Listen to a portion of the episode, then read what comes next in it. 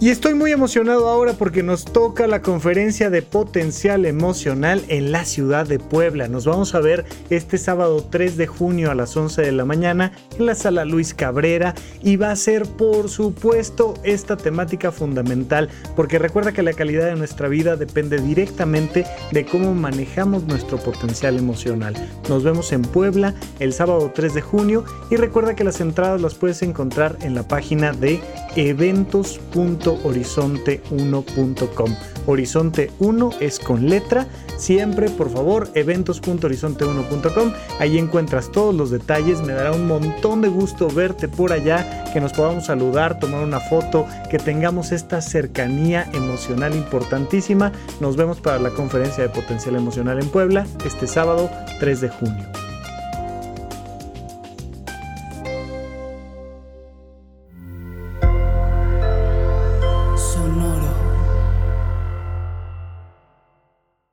Adoptar un niño, una niña, un adolescente, tiene que ver mucho más con el amor y el bienestar que esa persona recibirá, mucho más que con el deseo per se de los padres que quieren adoptar. Esta y otras lecciones de amor incondicional las aprendí en este especial sobre la adopción que grabé con expertas, expertos, padres e hijos que tomaron el camino de la adopción como una vía para construir una verdadera familia. En este episodio me acompaña la psicóloga Fabiola Rodríguez, jefa de departamento en la Dirección de Adopciones del DIF Nacional, quien nos ayudará a desmentir muchos mitos en torno a la adopción y poner un panorama realista de lo que verdaderamente implica formar una familia con hijos adoptivos. Escucha con apertura este episodio y si te interesa saber cómo puedes empezar un proceso de adopción, en la descripción encontrarás los datos de Fabi, del DIF, para que tengas todos los contactos necesarios. Te mando un abrazo y espero que lo disfrutes. Supracortical. Supracortical. Supracortical. Con el médico psiquiatra Rafael López. Síguelo en todas las redes como arroba Rafa Rufus. No olviden que Supracortical es parte de Sonoro y que puedes encontrar la página de Sonoro www.sonoromedia.com para escuchar todas las producciones que tiene Sonoro y Supracortical es solo una de ellas. Bienvenidos a Supracortical. Seguimos platicando de un tema súper, súper, súper trascendente. Pero les quiero contar un poco cómo surgió la idea. Fabiola Rodríguez, jefe de departamento en la dirección de adopciones, soy psicóloga. Arranquemos así, sencillito, vamos platicando de, de esto. Me pusiste un tema sobre la mesa que dije, uff, uno, temazo. Sí. Dos, es algo de lo que no voy a hablar yo solito. Es algo que estos, hay, hay, hay muchos temas delicados que necesito hablar con quien le sabe, los vive y dijimos, esto lo vamos a hacer una, una pequeña serie de, episodios y tenemos que platicar con Fabi. Y Fabi nos ayudó a contactar además con personas. Ella es la, la, que realmente tuvo esta idea. Entonces. Así es. Bueno, eh, eh, dentro de mi experiencia como psicóloga habíamos platicado un poquito sobre temas también de, de, salud mental.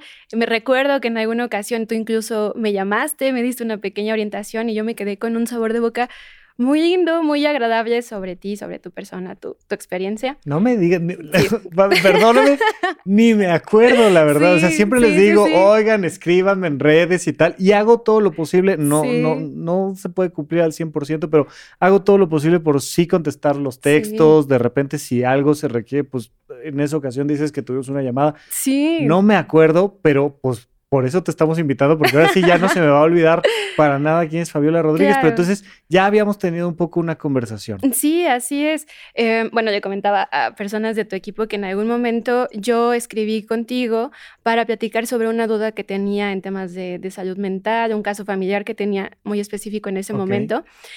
Y dije, bueno, ya, ya te conocía por tu podcast, me declaro fan 100% de, de podcast. Y entonces dije, o sea, no me va a responder. Seguramente va a leer, no me va a responder. Y, oh sorpresa, me respondiste muy rápido. Y dije, wow, eso habla muy bien, ¿no? del profesional como detrás de esta información. Acto seguido, me, me propones una llamada para orientarme. Y dije, wow, eso está aún, aún mejor. Y platicamos un poquito sobre este tema, me dejaste muy tranquila y dije, estaría excelente en algún futuro poder participar, colaborar de alguna forma, porque pues sí, o sea, esta parte de ser fan del podcast, pues no, no se iba. Y bueno, dentro de mi práctica como psicóloga, yo recomiendo a las personas a las que les doy terapia podcast tuyos. el de, por ejemplo, de autoestima es un básico que le, mando siempre a mis pacientes. Oye, pero, pero tú dijiste, ay, pues a ver si un día platicamos de algo, a ver si un día colaboramos. Sí. No, traías un temazo. O sea, ¿cómo es que tú formas parte de ese tema? Platícame. Claro, bueno, te cuento un poquito tal vez de mi experiencia ya en específico de, este tema de adopción.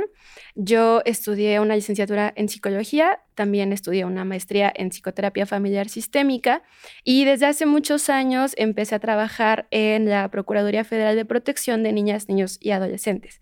Esta Procuraduría depende del Sistema Nacional DIF, Dentro del DIF tenemos como diferentes estructuras, tenemos DIFs municipales, DIFs estatales y un DIF nacional esta Procuraduría, entonces depende del DIF nacional.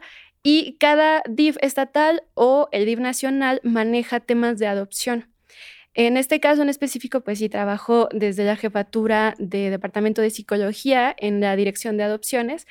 Y cuando yo empecé a empaparme de estos temas, dije, wow, es que es, es un tema muy profundo, muy amplio, porque abarca una temática que nos incumbe a todos como sociedad. ¿Tú habías pensado en dedicarte a temas relacionados con la adopción? O sea, tú dijiste, quiero trabajar en el DIF y enfocarme en temas de adopción. ¿Lo habías pensado antes? Como tal en adopción, no, pero sí confieso que para mí trabajar en el DIF era como un sueño como psicólogo o psicóloga he conocido bastantes colegas que dicen, es que en el DIF hay una tarea muy bonita por hacer, ¿no? Eh, tal vez una tarea muy humana, muy cercana a las personas, y fui como encaminándome poco a poco, y cuando ya me toca el momento de participar en las adopciones, dije, es que esto está increíble, o sea, la parte que nosotros podemos colaborar desde el área de la salud mental es súper importante.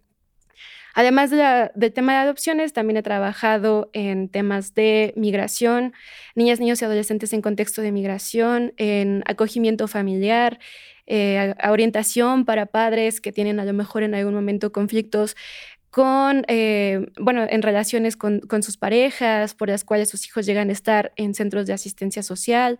Entonces es un tema súper, súper amplio que implica muchos eh, temas tal vez chiquitos implicados por ahí y que se me hicieron muy, muy interesantes. En específico en el tema de adopción, hace un par de años, yo, después de un examen muy exhaustivo, muy largo, recibí un, certificado o una autorización, ese es el nombre, para participar perdón, como psicóloga en procesos de adopción.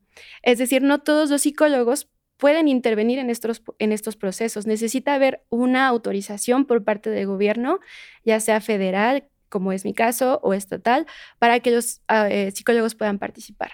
Entonces, bueno, ya con esta experiencia que había tenido en el área, con esta autorización, pues ya estoy como totalmente lista para, para estar en estos procesos de adopción y las experiencias que he aprendido, tanto con las familias como con los niños que están en esta situación de poder ser adoptados, pues son bellísimas, son retadoras también, tienen sus retos, pero sí me ha tocado tener muchas historias de éxito, muchas historias que incluso te llenan a ti en el lado personal, ¿sabes? Oye, cuando yo empecé la residencia de psiquiatría, me acuerdo perfecto de mi primer día, me tocó en el servicio de urgencias y me acuerdo de mi primer paciente que atendí con un diagnóstico psiquiátrico importante. Y pues por supuesto que había emoción, pero había miedo, pero había dudas, pero había muchas cosas. Y desde donde tú lo platicas, la verdad, lo que me hace sentir es aún una responsabilidad más grande, un caso más delicado, el tema de trabajar con personas que requieren ser adoptadas. Sí.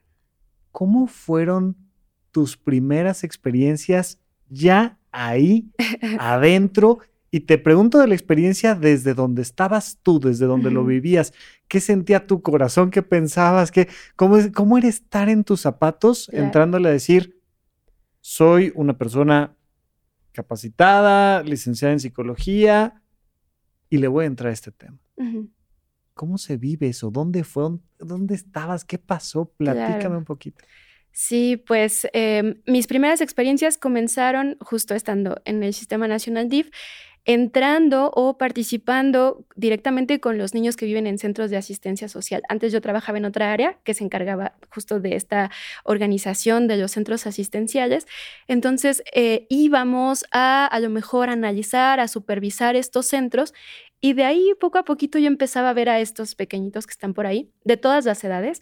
En, en los centros de asistencia de DIF están divididos por, por edad para que pues sí tengan un trato como más especializado. Y yo decía, ¿qué pasará detrás de sus cabezas, no? ¿Qué, ¿Qué, sentirá este pequeñito que va ahí chiquito caminando, que tiene a la enfermera de la mano, al, este, al dentista que está por allá? Seguro debe de ser un desequilibrio grande que debe de pasar. También un cuidado muy lindo, porque sí también me tocaba ver a las personas detrás como muy cercanas a su, a su labor, a su apoyo que tenían con estos niños, pero sin dejar atrás el lado también un poquito triste, ¿no? del hecho de saber que estaban ahí en una institución y que no se encontraban con sus familias. Es algo que no nos gustaría que pasara, ¿no? O sea, lo ideal sería que no, no hubiera ninguna persona que requiriera ser adoptada por las circunstancias que fueran, o sea, que estén con sus familias, sería lo ideal. Sí. Entonces, sí, es que justo hay, hay una cosa triste. Así es. Que no podemos quitar. Estás trabajando con alguien que no se le está pasando bien en lo ideal de estar con su propio núcleo familiar. Así es. Pero al mismo tiempo, dices, son lugares donde hay gente dedicada a esta labor, donde pues hay alguien viviendo esa experiencia y luego... Sí, pues efectivamente, tal vez son eh, niñas, niños o adolescentes que no están pasando por la mejor situación. Pero pues también me tocaba ver este lado bonito de la historia en donde los niños ya pueden ser susceptibles de adopción, porque, bueno, empezamos tal vez con uno de los tabús o, o este, pues ideas o falsas creencias que tenemos por ahí en torno de la adopción, que es que en los centros de asistencia social están llenos de niños que pueden ser adoptados. Todos, todos los niños pueden ser adoptados. Esa es una idea que he escuchado por ahí dos, tres veces, ¿no? Tenemos la idea de es que hay muchísimas personas en estas casas, casa hogar, tal, que requieren de una familia y está lleno. Sí. Ok, ¿cómo es? ¿Cómo, cómo, son esos espacios? Mira, a veces yo le platico mucho a la gente de cómo es un hospital psiquiátrico, pero la gente no tiene la idea de cómo son las paredes, están acolchadas, no están acolchadas, ¿qué es? En este caso yo te preguntaría eso, ¿cómo es una ¿Cuál es el nombre formal? Pero estoy pensando como en una casa cuna. ¿Cómo, ¿Cómo, son estos lugares? Claro. Bueno, en la ley ahora en México el nombre adecuado es Centro de Asistencia Social o por su abreviación CAS. CAS. CAS, ajá, Centro de Asistencia Social o CAS, que normalmente si escuchamos allá afuera en la población los reconocen como albergues, casas cuna, ajá, sí, sí, sí. Este, orfanatos, que se escucha todavía más tenebroso, ¿no? Pero en realidad es... Sí, suena, suena más a, cuento de Dickens, ¿no? Un orfanato. Película de terror, ajá. Pero en realidad es, bueno, Centro de Asistencia Social o CAS. ¿Y cómo son? Bueno, hay centros privados y hay centros eh, de asistencia social del gobierno. Entonces, en los que yo he podido entrar son algunos privados y en la mayoría del gobierno. Y es como si fuera una casa mm, mm, tradicional en gran escala porque el cuidado es para mucha población. ¿Es parecido a una escuela? Pareciera una escuela. Normalmente hablamos de lugares amplios porque necesitamos, pues sí, espacio para que estén ahí los niños. Entonces tenemos un área de comedor que no es una mesa con cinco sillas, son 20 mesas con muchas sillas, tenemos una cocina con equipo industrial para cocinar mucha, mucha comida para los pequeñitos en la mañana, su colación, desayuno. Son lugares muy activos, muy activos porque la rutina empieza temprano. Honestamente, un día me tocó ir a, estos centros de asistencia social y yo decía como, ay, ok, es, es, temprano, bueno, vamos. Y veía yo estos pequeñitos, o sea, ya estaban listos desde hace dos horas, porque tienen muy marcada esta estructura que sabemos que es muy benéfica para los niños, el saber qué va a ocurrir.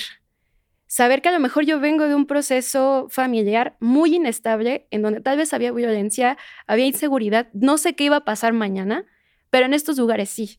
Sabemos que voy a despertar y a las 6 de la mañana eh, me van a ayudar a lo mejor a cambiarme si estoy muy pequeño, yo me cambio, me tengo que bañar, es decir, la rutina está muy, muy, muy clara, muy específica.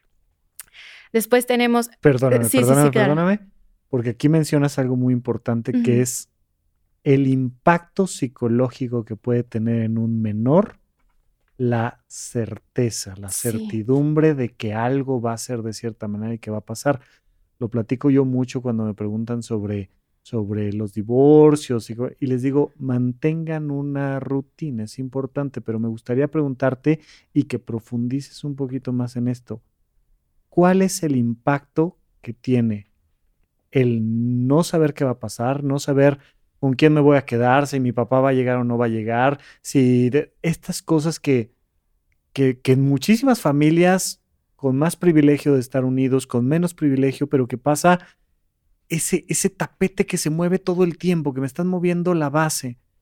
¿Podrías explicarme otra vez la importancia de la rutina? Claro.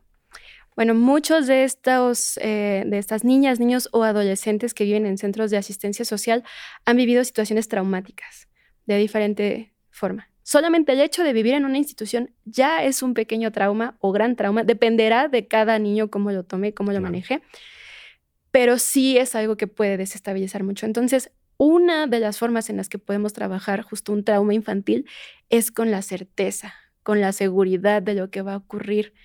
Eh, tú ya sabrás mejor que yo, en estos primeros años de edad se empiezan a gestar ya también eh, nuestra forma de, de, apego.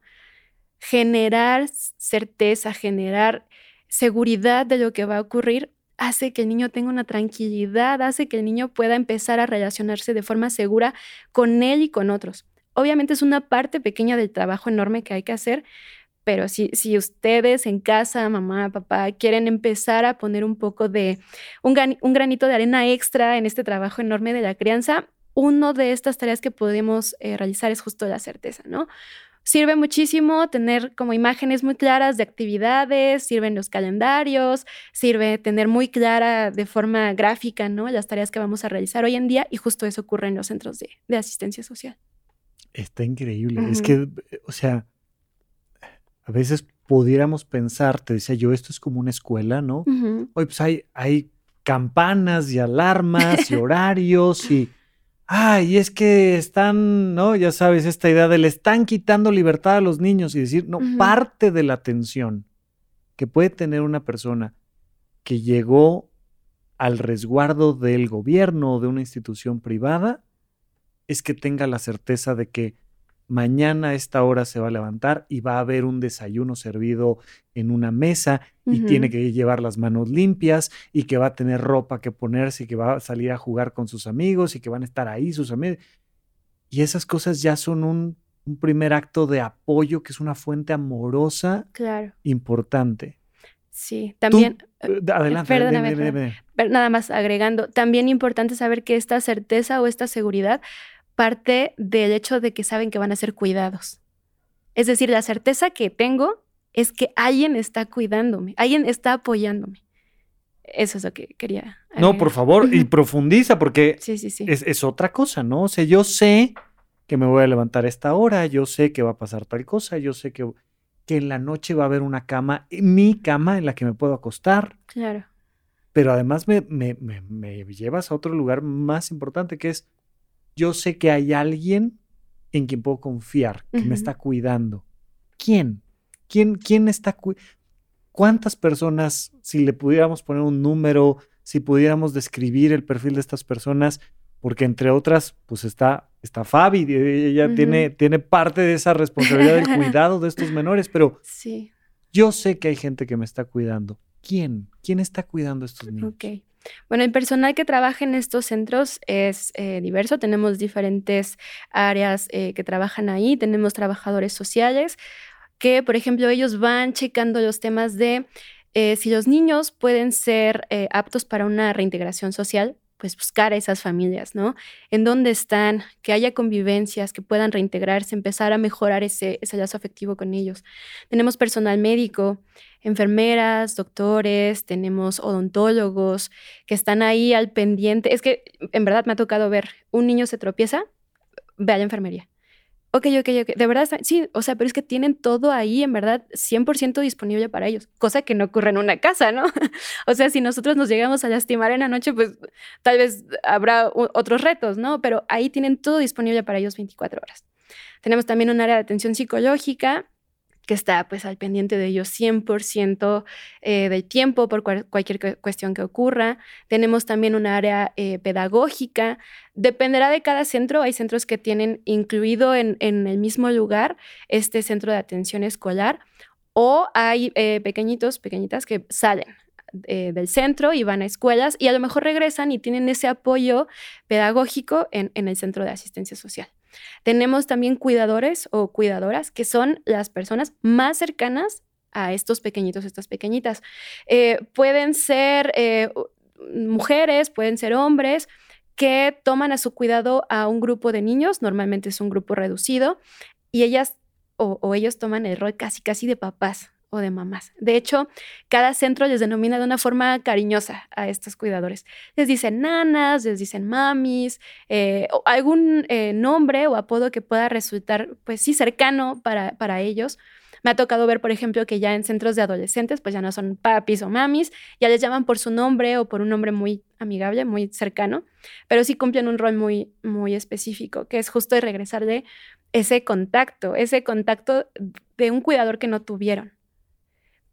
Y bueno, pues a grandes rasgos es como las, las eh, Es que me dejas impactado nada más con la imagen, oye. O sea, esta, esta idea de, claro, hay toda una institución al cuidado de estas personas, pero hay alguien que es la cara humana más cercana, ¿no? No es, no es que los demás no tengan ese rostro, ese cariño, ese... pero un, poco como los mopeds, ¿no? Pues está, está Nani ahí al, pendiente y, sabemos que contamos con ella y está, está todo el tiempo un alguien que se vuelve ese vínculo afectivo. Ok, y, empezaste a, a convivir con esto y ¿en quién te fue convirtiendo estas experiencias? ¿Pasaste de qué ideas que tenías tú en la cabeza, que seguramente tenemos la mayoría de nosotros, a, ver este tema, ¿cómo? ¿Qué te fue pasando conforme ibas trabajando en estas instituciones? Claro. Pues en un primer momento yo pensaba muchas cosas que seguramente las personas que no están en contacto con este tema de adopción o de niñas, niños y adolescentes que viven en, en centros de asistencia social tienen, que es esta idea como un poco tenebrosa, ¿no? De lo, que son los centros asistenciales. Pero entré y me sorprendí para bien. Me dejó un muy buen sabor de boca, eh, obviamente con sus altos, con sus bajos. Sí, claro. Ajá. Pero sí creo que me fue sensibilizando en conocer las realidades diferentes de estos pequeños porque, como te decía, uno de estos tabús es que estos centros son como exclusivos para bebés, que son cuneros llenos, llenos de cuneros, que todos los bebés pueden ser adoptados. Y de pronto te encuentras un centro, por ejemplo, específico para adolescentes varones, en donde ya no son tomados en cuenta para una adopción. Y entonces te encuentras con estas ideas, con este, a lo mejor un poco de pesimismo ante la realidad que, que, perdón, que ellos viven. Y pues, ¿cómo no? O sea, es algo 100% esperado, ¿no?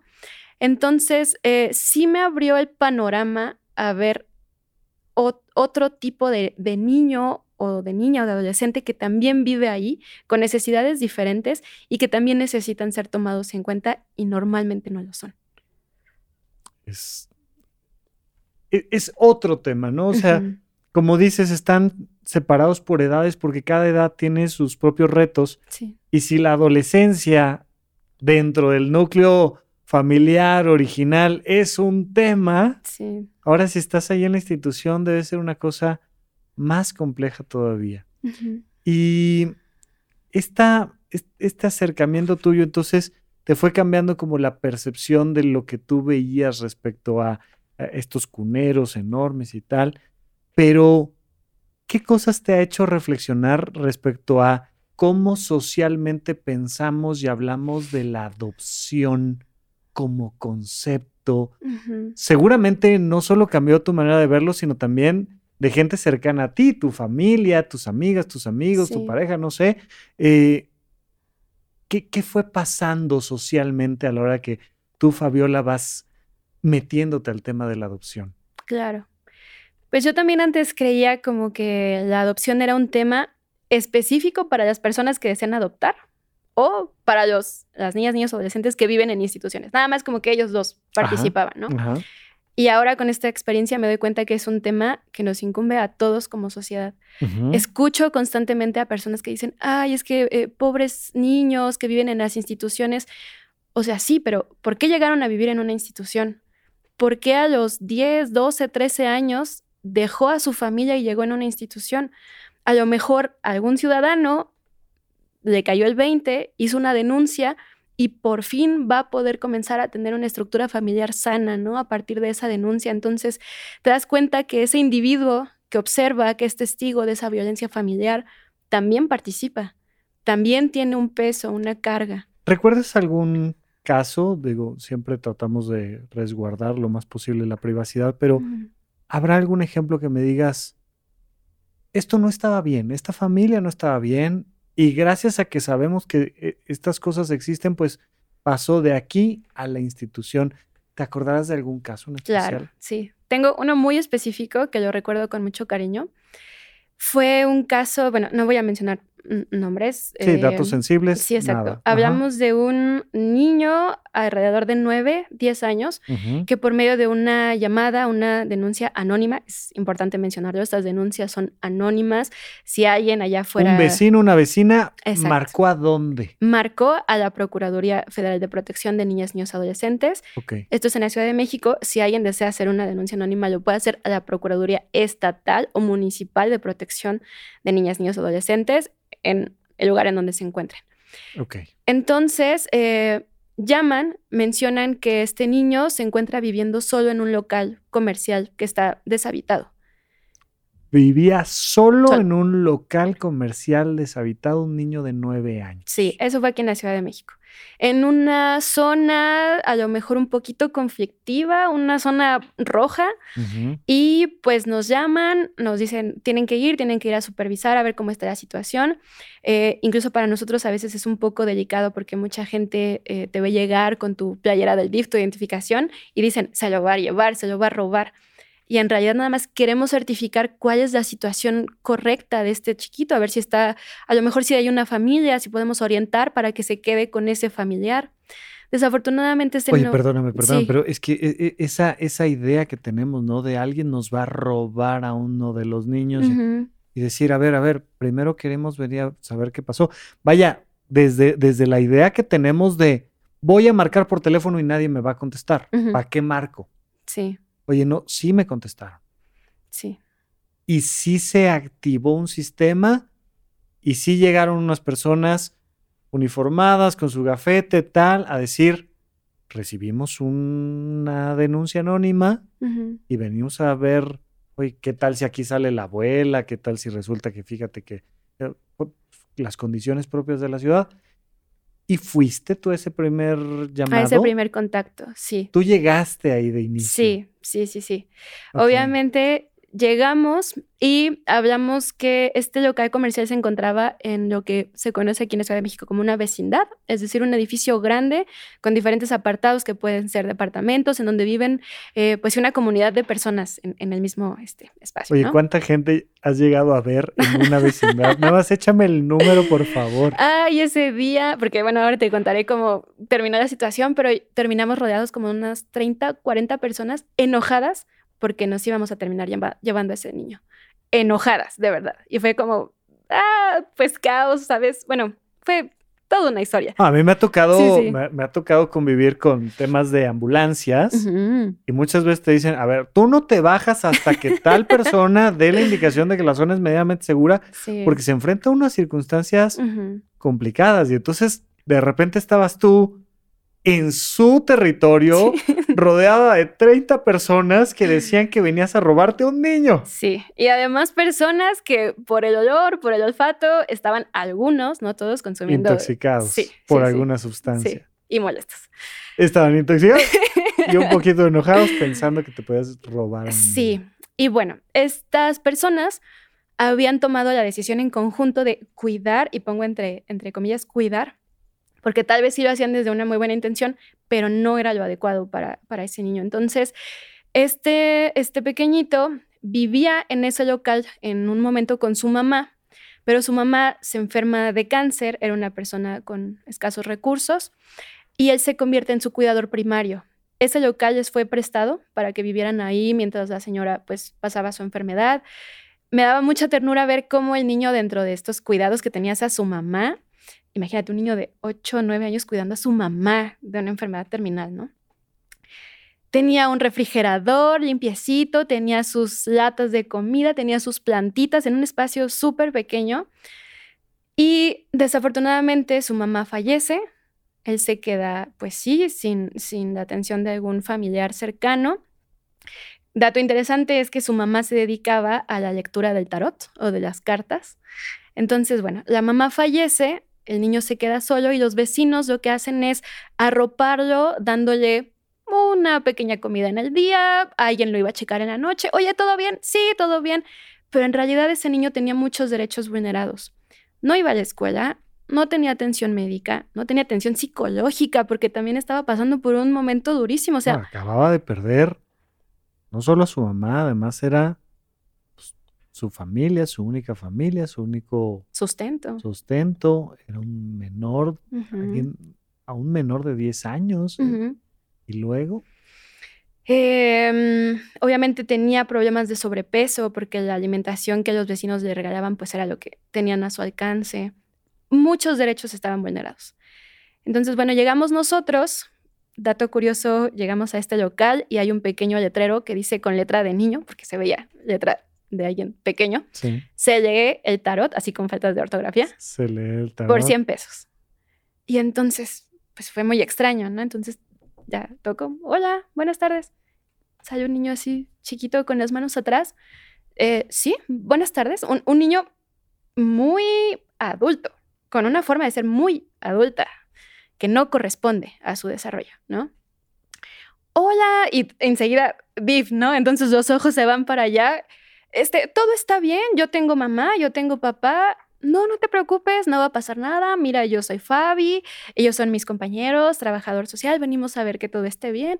No, no, no, todo está bien. Y empieza a llegar la gente. ¿Qué se les ofrece? ¿Qué se les ofrece? Dejen en paz aquí al niño. No, no, no, empezamos a platicar.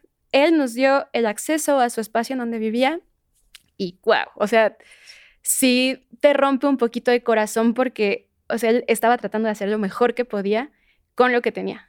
Entonces tenía un espacio medianamente limpio, medianamente escombrado, con plantitas que tenían su nombre, pero era algo que no le correspondía. Él tenía que ser cuidado por, por alguien y no tenía nadie en ese momento. Tenía el, apoyo de los, de los vecinos, pero pues faltaba mucho, ¿no? Entonces, bueno, para no hacer el cuento largo, obviamente platicamos con el equipo que fuimos, un abogado, un trabajador social, y dijimos, nos lo tenemos que llevar de aquí, porque este niño no está bien, necesita mucha atención. Entonces, bueno, empezamos a ver la forma en cómo lo podíamos tomar. Obviamente, y también es muy importante, que siempre se respetan los derechos de niñas, niños y adolescentes y nosotros le explicamos los beneficios que podía tener de vivir en una institución momentáneamente mientras encontramos una solución definitiva para él, para que pueda vivir en familia, porque ese es un derecho también de niñas, niños y adolescentes. tú, tú llegaste a ofrecerle algo a este niño. Exacto. No es como la gente piensa por ahí que llegamos con nuestro costal y te lo llevas. y te lo llevas y corres. No, niñas, niños y adolescentes tienen derechos. Uno de estos derechos es el derecho a la participación. Entonces, si yo no le pregunto, él puede estar siendo vulnerado por ese derecho. Entonces, obviamente, desde tácticas, desde la psicología, yo ofrecí lo mejor, ¿no? Que podíamos para que él supiera que iba a estar en un lugar cuidado y pues acepta. Sí, un poco es como cuando a nosotros nos toca ofrecerle a alguien que se quede hospitalizado en un psiquiátrico, ¿no? Es, oye, te juro que te va a hacer bien, te vas a sentir mejor en dos semanas, tal, tal, tal. Pero, es llegar a, ese diálogo y entonces empiezas a ofrecerle cosas. Eh, y, te acuerdas de, yo no sé si él hayas notado que algo de lo que le dijiste en particular lo hizo pensar que era una buena idea. Claro. Porque imagínate, o sea, dejé a mi mamá, se fue, sufrió una enfermedad, ya no está mi madre. tengo un espacio que es lo único que me da esta seguridad de la que platicábamos hace rato, y llega una desconocida con un grupo de desconocidos y me está ofreciendo un, algo que dije, mm, órale va, porque de inicio uno, o sea, podrías pensar, no lo sé, eh, habría muchas maneras de imaginarlo, pero, pero imaginar esta parte de decir, oye, pues si me estoy ofreciendo un lugar más grande, más seguro, con comida, claro que voy a decir que sí. No, por supuesto que siempre es más vale malo por conocido que bueno por conocer y el miedo, la reticencia de decir, quién sabe quién es esta gente, yo no sé qué vayan a hacer, tal. ¿Te acuerdas de algo que le hayas dicho, ofrecido? ¿Fue, la manera? ¿Fue lo que le ofreciste? ¿Qué le hizo pensar que a lo mejor sí era una buena idea? Un punto bien importante es que en la entrevista que tenía con él, empecé a notar que tenía rasgos para orientarse a una a un gusto hacia los hombres, se sentía atraído por los hombres. Eh, a lo mejor su orientación sexual, si bien no está 100% definida por su edad. Tenía menos de 10 años, todavía no sabemos qué iba a pasar con esa orientación. Pero él abiertamente me decía que se identificaba como una mujer. No me digas. Sí, súper interesante. O sea, me estás. Ya, me complejizaste todavía más esta historia. Sí, sí, sí. Pero bueno, ¿y, entonces? Bueno, no como una mujer, sino como eh, una persona femenina, pues. Sí, sí, entiendo, entiendo. Sí, sí, sí, con, este, con este género femenino decir. Ajá. Y de hecho, sí, o sea, lo veías y sí se le notaba, ¿no? Esta forma de expresarse. Había una femineidad muy adulta que decía. Muy adulta, que, también no corresponde esta parte de, adultez, ¿no? Dentro de, su forma de desarrollarse. Entonces le explicamos, en estos centros donde tú vas a tener comida, vas a tener pues apoyo, amigos, todo, te vamos a respetar lo que tú creas o que tú sientas.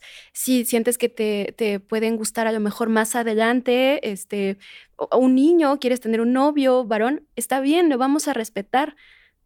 Así, ahí fue cuando le cambió, porque creo que esa parte no la había podido sacar, explotar. Sí, pero, o sea, la comunidad ahí más o menos lo alimentaba y todo, pero, pero personas que crecen al interior de familias integradas en la Ciudad de México, en áreas privilegiadas, se sienten que no pueden expresar su orientación de género, su orientación, su género, y de repente alguien que le dijo, te estamos preguntando cosas y te vamos a respetar en cuanto a lo que tú sientas, decidas y... Sí. Y tú ahí notaste entonces ese, ese gancho. Sí, como que algo hizo clic en él y aceptó. Oye, pues luego había que platicarlo con las otras 30 personas enojadas. ¿Qué pasó? Sí, sí, sí, pues empezamos a manejar ahí la situación y sí fue súper tenso. La gente empezó a decir, no, es que yo soy su tío, yo soy su papá, yo sin ninguna prueba. Entonces, en equipo tomamos la decisión, porque esto también es muy importante, ¿no? Como trabajo en equipo de, las procuradurías, que de forma multidisciplinaria nos vamos eh, complementando. Y ahí el área legal nos dijo, pues tenemos que decidir qué es lo mejor para él, cuál es su interés superior de la niñez. En este momento sí es eh, que ingrese a un centro de asistencia social. Entonces, pues lo tomamos de la mano, vente, camina por acá. Sí, sí, sí. Empezamos a despistar un poquito a, los vecinos y en un momento sí fue de, corre, o sea, corre porque ya vienen atrás. Tuvimos que correr al auto institucional, abrimos la puerta y bueno, al final eh, le dimos información a las personas que si querían estar en contacto con él para a lo mejor una reintegración familiar, comprobar si existía un lazo familiar o no, pues que ellos se acercaran. Lastimosamente no ocurrió así, no tuvimos ningún contacto.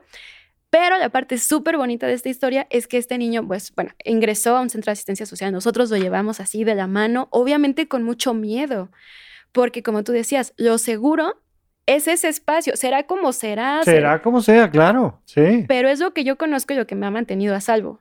Entonces llega con miedo. Sí, sí, te escucho. Eh, perdón. Sí, sí. Y bueno, de ahí ingresa yo lo dejo de ver un buen tiempo porque, bueno, ese es trabajo como del centro. Sí, sí. Continúa todo el proceso de atención, tú hiciste lo que te tocaba y lo ves tiempo después. Lo veo hace poquito en fiesta de Día de Muertos, porque hicieron un festival en donde participan todos.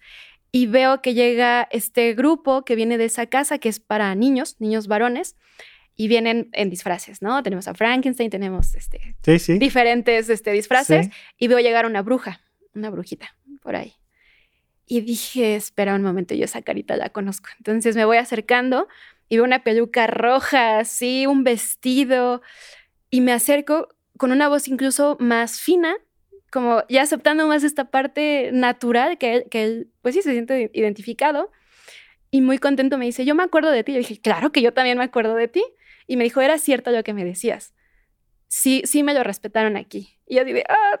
¿Qué sentiste? Sí, sí, sí. No, pues súper feliz, súper feliz. O sea, ahí te das cuenta que el trabajo de todos en equipo, ese granito de arena que dices, bueno, a lo mejor hoy en la mañana a ver qué, qué pasa, ¿no? ¿Qué puede ocurrir?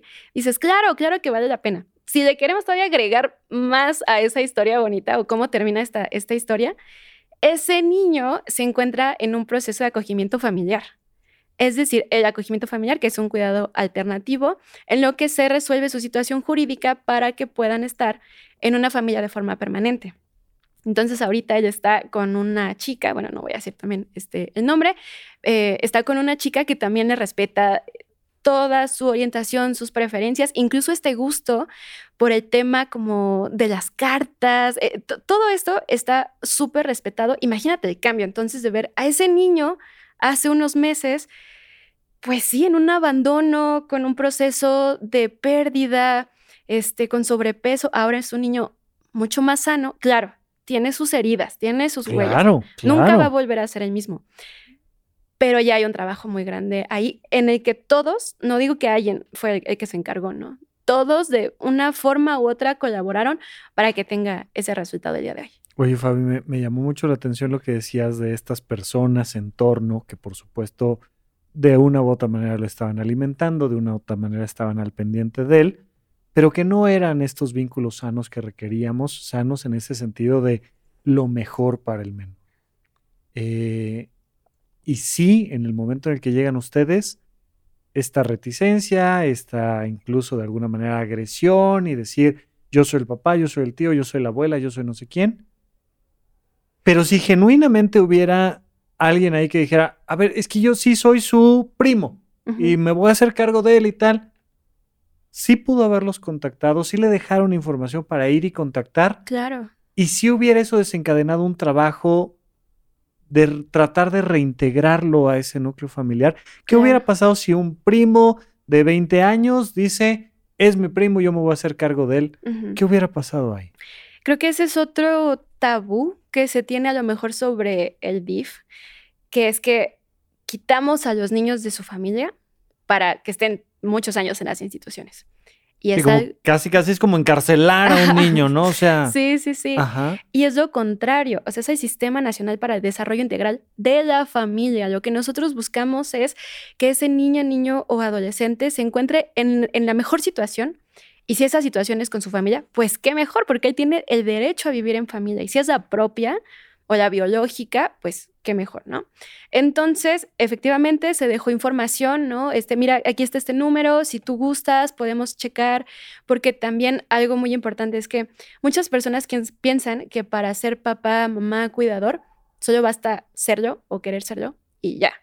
Y no es así. Necesitamos mucha preparación, necesitamos herramientas, habilidades. Entonces, lo que se verifica con estas personas es si específicamente cuentan con esas habilidades. Ok, tú ya me dijiste que eres tío, primo de este niño. Ok, ven, tráeme una constancia familiar, acta de nacimiento, empezamos a buscar. Ok, es cierto. Necesito ahora evaluarte para saber si tú, Rafa, cuentas con esas habilidades para cuidar a un niño de esta edad, porque ya vi que estaba medio mal, o sea, yo tengo aquí mi reporte, tengo sí, nosotros llegamos y vimos y tal, y qué onda. Exacto, entonces necesito hacerte una evaluación una evaluación en trabajo social, en psicología. Si tú pasas esa evaluación, ok, empezamos a esta reintegración familiar. Empiezan estas convivencias, vamos checando que todo marche de forma eh, adecuada o correcta y si todo va bien a este momento, ese niño regresa con su familia. O sea, lo que el gobierno o el Estado busca es que se encuentre eh, desarrollándose en las mejores posibilidades eh, que, tenga. Y esta reintegración familiar, pues, ocurre de esa forma. Ok, entonces tenemos esta historia, eh, en este caso lo volviste a ver, pero en temas de adopción, eh, una vez que llegó a la institución, ¿Qué tan fácil, tan difícil, tan burocrático, tan complejo? ¿Qué pasa de ya llegó a la institución para que pueda ser adoptado? Y pues cómo andamos un poco, no, necesito números específicos, pero un poco desde tu experiencia, no sé si los tengas también, pero ¿qué tanto éxito tenemos en que una persona que requiere ser adoptada sea adoptada realmente? Ok. Ese es un tema bien, bien importante y sí me gustaría como recalcar en él.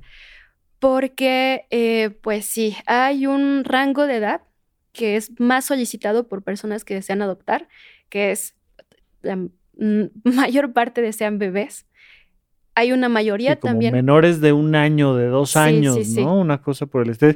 La gente va y busca, no, pero, pero recién nacido. Sí, sí, sí. Y esta idea viene mucho desde el miedo del adulto también, desde muchos tabús, mucha desinformación. Entonces, pues eh, ahí es la parte que te decía, ¿no? La realidad que ya viene estos centros de asistencia social en donde no solo hay bebés, sí los hay, pero hay una gran parte de la población, como este niño, ¿no? Que fue encontrado a sus 8 o 10 años y mientras resuelve su situación jurídica, él va a ser susceptible de adopción, pues tal vez dentro de, un tiempo más. Entonces, pues esa gente que busca ese bebé se va a perder esa muy valiosa oportunidad de tener un niño increíble en casa, ¿no? Entonces, bueno, esta, esta idea, ¿no? De esta preferencia por desinformación, por creencias. Y hay también una parte que me ha sorprendido mucho en solicitantes de adopción que empiezan a tener un poquito más de conciencia y se documentan y se meten a buscar como qué ocurre en estos centros de asistencia social, ¿no? Sus fuentes de información son mejores.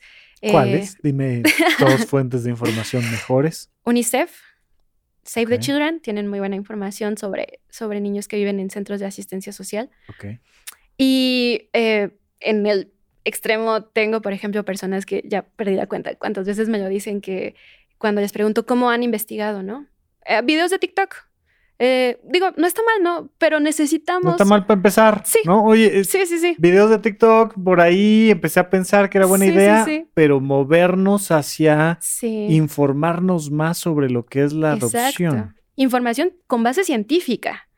O sea, información que esté comprobada, que no sea lo que dijo tal, tal información certera de un proceso de vida que es importantísimo. O sea, tú vas a ser padre o madre. Entonces, bueno, al menos la información debe de ser correcta, ¿no?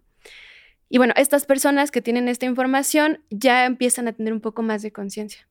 Ok, por mi edad, a lo mejor yo tengo, no sé, 40 y tantos, yo me encuentro en un desarrollo personal, familiar, que sería mejor que yo tuviera a, a un niño o una niña en etapa escolar ok, si yo soy un poquito más grande, 50, tal vez, pues este, este niño o niña que yo deseo adoptar puede ser un adolescente, porque las necesidades que tiene ese niño tal vez yo también las puedo cubrir, o sea, nos empatamos mutuamente, ¿no? Entonces, eh, sí, creo que es súper importante recalcar e invitar a, las personas a que traten de expandir como este, este horizonte de pensar en solo adoptar bebés ese rango deja fuera a una cantidad enorme de niñas y niños y adolescentes magníficos. En verdad, yo he conocido muchísimos que están deseosos de encontrar una familia, pero pues del otro lado no tenemos ese solicitante que lo quiera. Para serte honesta, yo con las personas de adopción que, eh, solicitantes de adopción que he trabajado, dos, solamente dos casos he encontrado que me dicen sí a todo. Sí, estoy dispuesto a adoptar eh, niño, niña, adolescente, si tiene discapacidad, no hay problema. Una discapacidad severa, no hay problema. Que haya pasado por casos de violencia sexual, no hay problema. Y te dicen la frase, es que mi amor es incondicional. El, amor incondicional entre padre e hijo lo supera todo. Y yo, en verdad, me dan ganas así de pararme y de aplaudirles porque dices, claro, o sea, es que eso es lo que importa. Si escuchas después a lo mejor otro solicitante que te dice, no, pues yo nada más un rango de edad de, de cero a un año, porque pues no quiero que se enteren, ¿no? O sea, ¿qué van a decir si no se parece a mí? Este, tal vez me van a criticar. Te das cuenta que el amor sí tiene una condición, sí tiene sus peros. Y que el motivador es otro, ¿no? Exacto. Puede ser el miedo, puede ser la culpa, puede ser la crítica.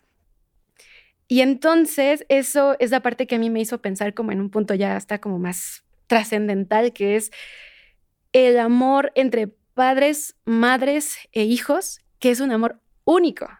Y es yo creo que uno de los amores más puros que tenemos en, en nuestra vida.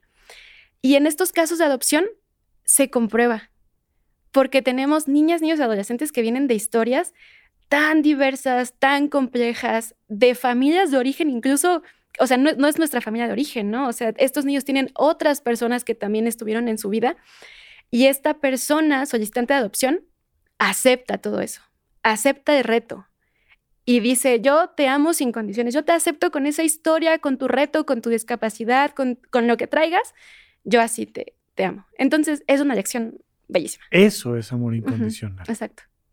Me, me, fascina. Fabi, quiero dirigirme un poco hacia el cierre, si hay algo que quieras decir, tenemos unos minutitos más, pero es administrativamente difícil cumplir con los requisitos para poder adoptar. Es administrativamente difícil hacer el procedimiento una vez que cumplí con los requisitos. ¿Qué tan viable es que yo que quiero adoptar pueda terminar dándole un espacio, una familia a alguien que lo requiere? Claro. Eh, creo que también está como esta, esta duda de muchas personas sobre cómo es el trámite, qué hago, qué no hago. En realidad hay una serie de requisitos y yo me he puesto a analizar cada requisito y entiendo, claro, o sea, entiendo perfectamente por qué lo piden porque de ese requisito depende una seguridad futura de ese niño o de esa niña. Entonces sí tenemos requisitos como eh, pues una identificación, fotografías de tu casa, fotografías de eh, convivencias familiares, obviamente se debe de hacer una evaluación en el área de psicología esa es parte de la evaluación, si quieres te la cuento después. Pero de estos requisitos tenemos... Eh, o sea, necesitamos saber que eres una persona que podemos identificar y que podemos de alguna manera asegurarnos que es un miembro de la sociedad en quien podemos contar, confiar. Exacto, que no, eh, perdón, que no tengan algún tipo de adicción, por ejemplo, exámenes toxicológicos, eh, que no hayan tenido antecedentes penales, que tú dices, bueno, tal vez sí, se va sumando a la lista de requisitos, pero es que lo necesitamos, ¿no? Estamos hablando de que en las manos de esta persona vamos a dejar la vida de un niño o de una niña que ya viene de una situación vulnerable. Entonces, lo menos que necesitamos es, que... Ponerlo en otra igual. Ajá, es, es, exactamente eso. Entonces, eh, sí, están esta serie de requisitos que son bastante logrables. Toda la gente que, que, o la mayoría de la gente que está con nosotros forma este expediente de forma pues sí, medianamente posible. A partir de ahí viene un proceso de eh, evaluación en donde se entrevista a estas personas desde el área de trabajo social y de psicología.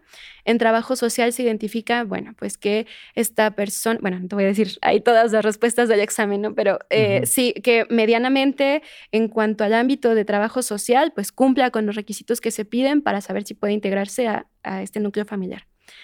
Y en psicología también, pues buscamos de forma muy específica que esta persona sea pues equilibrada emocionalmente, que no tenga algún tema emocional serio o relevante. Es decir, lo que me dices es, sí, sí hay muchos requisitos, uno, pero según estoy entendiendo lo que me dices, pero si alguien quiere, alguien que sabe que puede brindar ese servicio amoroso, eh, dar esa, esa nueva familia, también es bastante viable. Sí son muchos requisitos, pero sí es viable. Claro. Tal vez yo quitaría la palabra muchos.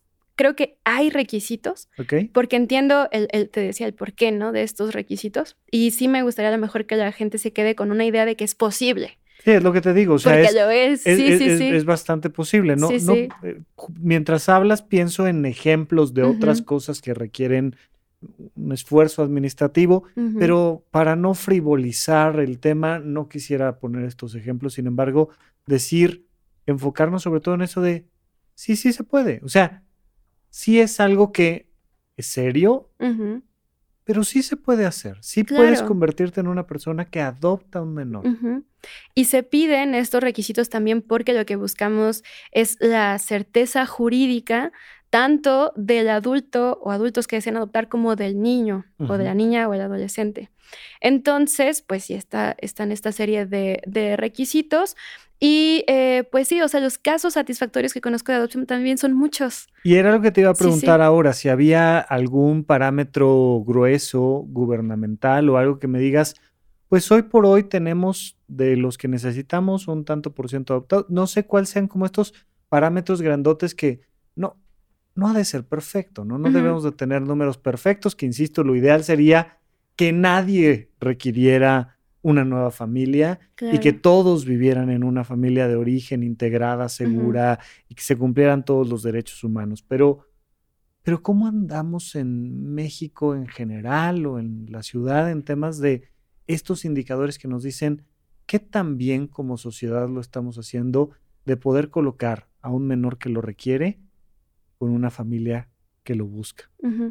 Hay una palabra muy importante que dijiste que es cómo vamos como sociedad. Y es que justo a veces se tiene esta creencia de que la persona que adopta, por las ganas que tiene de adoptar, va a adoptar. Pero justo, aunque lleve este proceso, vamos notando en el camino que a lo mejor a lo mejor hay áreas de oportunidad a trabajar y eso va deteniendo o frenando, en algunos casos, no en todo, el avance de esa persona. No te podría decir un número en específico porque sí me ha tocado ver que cada caso de adopción es único. Es, o sea, tan único como somos nosotros de únicos como seres humanos y cada persona podrá tener sus recomendaciones, pero en mi experiencia sí he visto muchos casos de éxito que cuando siguen estas recomendaciones que les damos desde esta parte de, del expertise tal vez, si lo siguen, si están comprometidos, son casos de, éxito.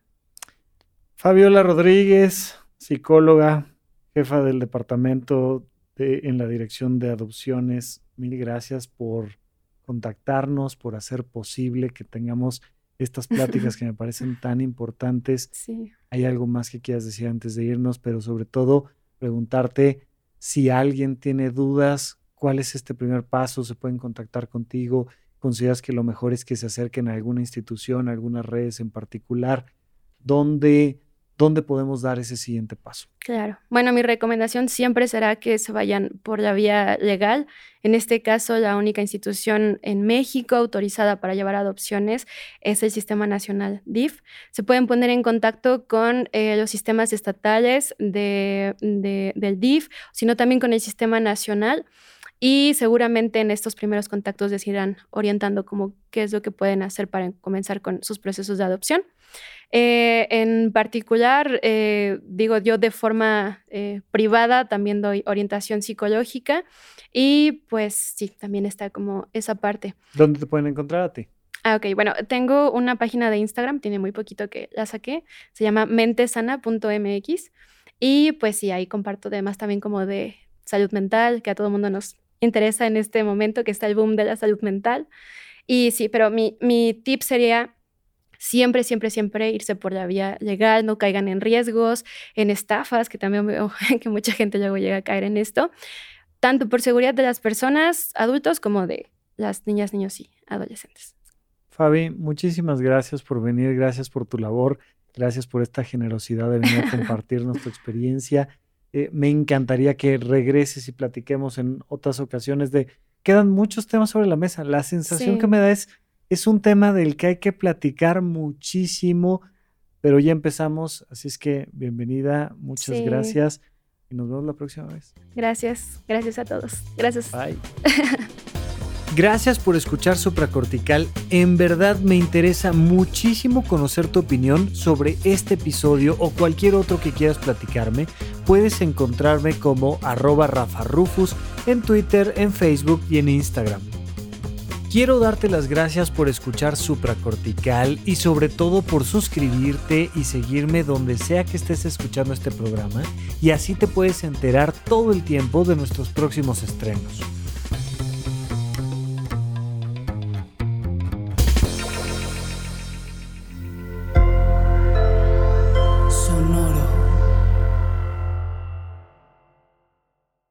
Step into the world of power, loyalty, and luck. I'm gonna make him an offer he can't refuse. With family, cannolis, and spins mean everything. Now, you wanna get mixed up in the family business. Introducing The Godfather at Choppacasino.com. Test your luck in the shadowy world of The Godfather slot. Someday, I will call upon you to do a service for me. Play The Godfather now at Choppacasino.com. Welcome to the family. No purchase necessary. VGW Group. Void where prohibited by law. 18 plus. Terms and conditions apply.